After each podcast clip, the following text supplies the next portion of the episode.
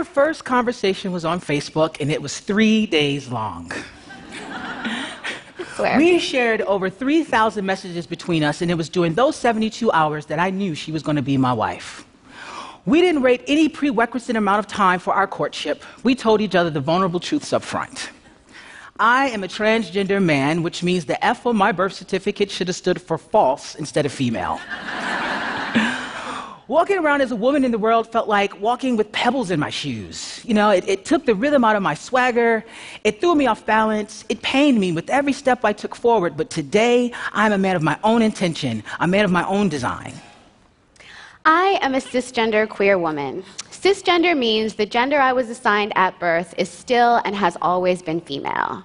This doesn't make me natural or normal. This is just one way of describing the many different ways that we exist in this world. And queer is a cultural term, but in this case, it refers to the way that I'm not restricted by gender when it comes to choosing partners. I've identified in a few different ways as a bisexual, as a lesbian, but for me, queerness encompasses all of the layers of who I am and how I've loved. I'm layers and not fractions. And for me, the fact that he was queer meant that I could trust this courtship from the very beginning. As queer and trans people, we are so often excluded from institutions and traditions. We create spaces outside of convention, including the conventions of time. And in those 3,000 messages between us, we collapsed time. We queered it. We laid it all on the table with no pretense at all. And this meant that we were able to commit to each other in a profoundly different way. So often, what we're told is this idea of the golden rule that we should treat other people the way that we want to be treated. But the problem with that is that it assumes that we are the standard for other people, and we're not. We need to treat other people the way that they want to be treated, which means we had to ask. I couldn't assume that the kind of love that Tiq needed was the same kind of love that I needed, so I asked him everything about his fears, his insecurities, and we started from there. I didn't know what kind of love I needed. I had just come out of a year long fog of being rejected and utterly depleted. I had someone look me in my eyes and tell me that I was unworthy of their love because I was trans. And there's a culture of lovelessness that we've created around transgender people.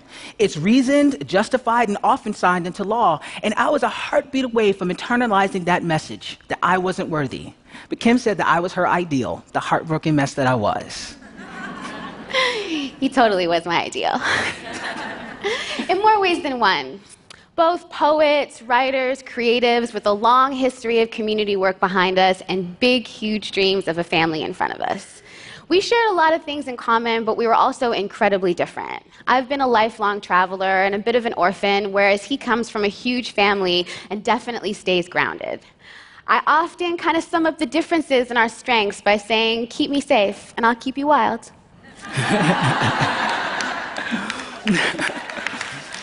we have marginalized identities, but we don't live marginalized lives. Being queer and trans is about creating new ways of existing. It's about loving people as they are, not as they're supposed to be. Kim is unapologetically feminine in a world that is often cruel and violent to women who are too proud and too free. And I didn't enter into this union under the auspice that she was going to be my helper or my rib but a fully complex, right? Right? That's not right. But a fully complex human being whose femininity wasn't for me to rein in, control, or critique. It's her brilliance, the way she leads with compassion, and how she never loses sight of her empathy. She has been my hero since day one.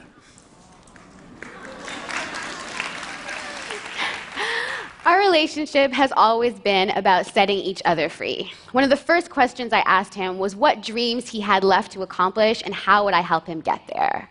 His dreams to live as a poet, to adopt and raise a family together, to live a life that he was proud of and one that would live up to his mother's incredible legacy. And I really appreciated that we were able to start from that place and not from a place that was around figuring out how to make each other work together. And I think that this really allowed us to grow into the people that we were in a way that was incredibly different. I love him whole, pre transition, now, and in the future. And it's this love that had us committed to each other before we'd even seen each other's faces. My mother's biggest concern when I transitioned was who was going to love me as I am. Had being transgender somehow uh, precluded me from love and monogamy because I was supposedly born in the wrong body? But it's this type of structuring that has to be reframed in order to let love in. My body never betrayed me, and my body was never wrong. It's this, it's this restrictive binary thinking on gender that said that I didn't exist. But when we met, she loved me for exactly how I showed up. She would trace her fingers along the numb keloid scars left by my top surgery, scars that run from the middle of my chest all the way out to my outer torso. She said that these were reminders of my strength and everything that I went through and nothing for me to be ashamed of. So sprinting towards her hand in marriage was the queerest thing that I could do. It flew in the face of more conventional trajectories of love and relationships because God was never supposed to bless a union for folks like us, and the law was never supposed to recognize it. So on May 5th, 2014, just about three months after meeting online, we were married. on the steps of City Hall in Manhattan, and it was beautiful in every conceivable way. It's safe to say that, you know, we reimagined some traditions, but, you know, we also kept some old ones and we worked in and we created something that worked for us. My a bouquet and corsage was actually filled with wildflowers from Brooklyn, also added in a little bit of lavender and sage to keep us grounded because we were so nervous. And it was put together by a sweet sister healer friend of ours. I never wanted a diamond ring because conflict and convention are not my thing, so my ring is the deepest purple, like the color of my crown chakra, and set in place with my birthstones. The gift of queerness is options. I never had to choose his last name, it was never an exception, but I did because I am my father's bastard child, someone who has always been an apology, a secret, an imposition. And it was incredibly freeing to choose the name of a man who chose me first.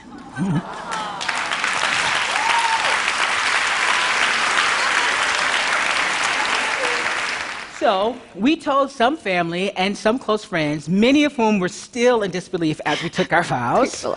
Fittingly, we posted all of our wedding photos on Facebook, where okay. we met, and Instagram, of course. Uh, and we, we quickly realized that our coming together was more than just a union of two people, but was a model of possibility for the millions of LGBTQ folks who have been sold this lie that family and matrimony is antithetical to who they are. For those of us who rarely get to see ourselves reflected in love and happiness. And the thing is, absolutely, we are marginalized because of our identities, but it also emboldens us to be the people that we are. Queerness is our major key. Blackness is our magic. It's because of these things that we are able to be hopeful, open, receptive, and shapeshifting.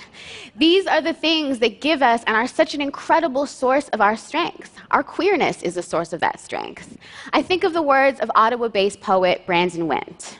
Not queer like gay, queer like escaping definition, queer like some sort of fluidity and limitlessness all at once, queer like a freedom too strange to be conquered, queer like the fearlessness to imagine what love can look like and to pursue it. We are part of a community of folks. Yeah, that's good, right? we. We are part of a community of folks who are living their authentic selves all along the gender spectrum, despite the ubiquitous threat of violence, despite the undercurrent of anxiety that always is present for people who live on their own terms. Globally, a transgender person is murdered every 21 hours. And the United States has had more trans records, uh, I'm sorry, and the United States has had more trans murders on record this year than any year to date. However, our stories are much more than this rigid dichotomy of strength and resilience. We are expanding the, the human complexity on, on these margins, and we are creating freedom on these margins. And we don't have any blueprints. We're creating a world that we have literally never seen before. Organizing families based on love and not by blood, guiding by a compassion that so few of us have been shown ourselves. So many of us have not received, not received love from our families, have been betrayed by the people that we trust most. So, what we do here is we create entirely new languages of love, ones that are about creating the space for us to be our authentic selves and not imposing this standard of what masculinity or femininity is supposed to be. We are interested in love and inclusion as a tool of revolutionary change, right? And the idea is simply if we drop all our preconceived notions about how somebody is supposed to be in their body, in their gender, in their skin, if we take the intentional steps to unlearn these deep seated biases and create space for people to be self determined and embrace who they are, then we will definitely create a better world than the one we were born into.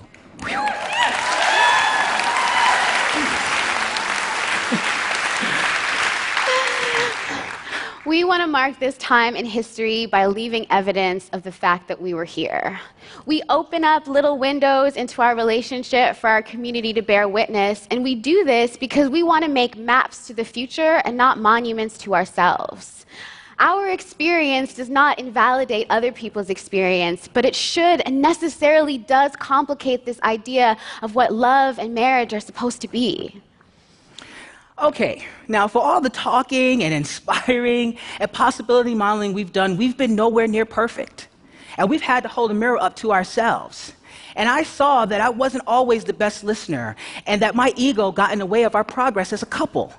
And I've had to really assess these deep seated sexist ideas that I've had about the value of a woman's experience in the world. I've had to reevaluate what it means to be an allyship with my wife. And I had to remind myself of a lot of things too. What it means to be hard on the issues but soft on the person. While we were writing this, we got into a massive fight.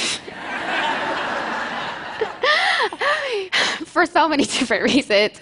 But based on the content about our values and our lived experiences, and we were really hurt, you know, because what we do and how we love puts ourselves entirely on the line. But even though the fight lasted over the course of two days, we were able to come back together to each other and recommit to ourselves, to each other, and to our marriage. And that really yielded some of the most passionate parts of what we share with you here today. I have had to interrogate masculinity, which I think doesn't happen enough. I've had to interrogate masculinity the toxic privileges that come with being a man don't define me, but I have to be accountable for how it shows up in my life every day. I have allowed my wife to do all of the emotional labor of prying open the lines of communication when I'd rather clam up and run away. I've stripped away emotional support instead of facing my own vulnerabilities, particularly around the heartbreaking miscarriage we suffered last year, and I'm sorry for that. Sometimes as men, we get to take the easy way out and so my, my journey as a trans person is about reimagining masculinity, about creating a manhood that isn't measured by the power it wields, by the entitlements afforded to it, or any simulacrum of control that it can muster, but works in tandem with femininity and is guided by my spirit. Y'all. And this has created the space for my femininity to flourish in a way I have never experienced before. He never is threatened by my sexuality. He never polices what I wear or how I act. I cook, but he does way more of the cleaning than I do. And when we're rushing to get out of the house and we have so much to handle, he handles everything. So I have time to do my hair and my makeup.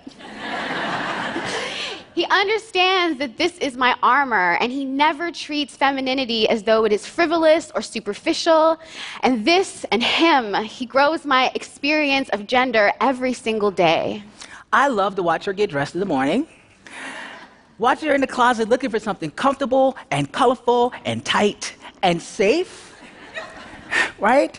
Uh, but it's challenging to watch her negotiate her decisions, looking for something that's going to get the least amount of attention, but at the same time be an expression of the vibrant and sexy woman she is. And all I want to do is celebrate her for her beauty and the things that make her beautiful and special and free from her long acrylic nails to her uncompromising black feminism.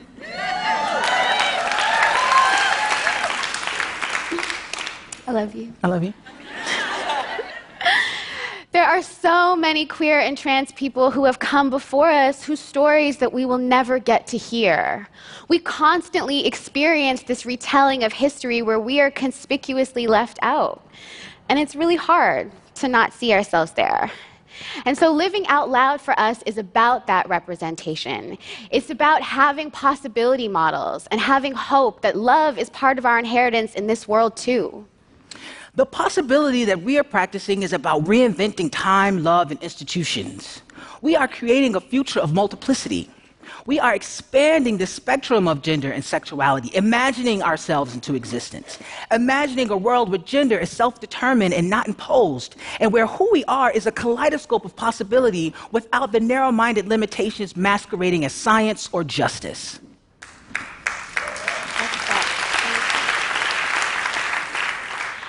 And I can't lie, it is really, really hard. It is hard to stand in the face of bigotry with an open heart and a smile on my face. It is really hard to face the injustice that exists in the world while still believing in the ability of people to really change. That takes an enormous amount of faith and dedication. And beyond that, marriage is hard work. Piles of dirty socks on the floor, more boring sports shows than I ever thought possible. and fights that bring me to tears when it feels like we're not speaking the same language. But there is not a day that goes by where I am not so grateful to be married to this man, where I'm not so grateful for the possibility of changing minds and rewarding conversations and creating a world where love belongs to us all. I think about our acronym, LGBTQ2SIA, a seemingly endless evolution of self and a community, but also this really deep desire not to leave anyone behind.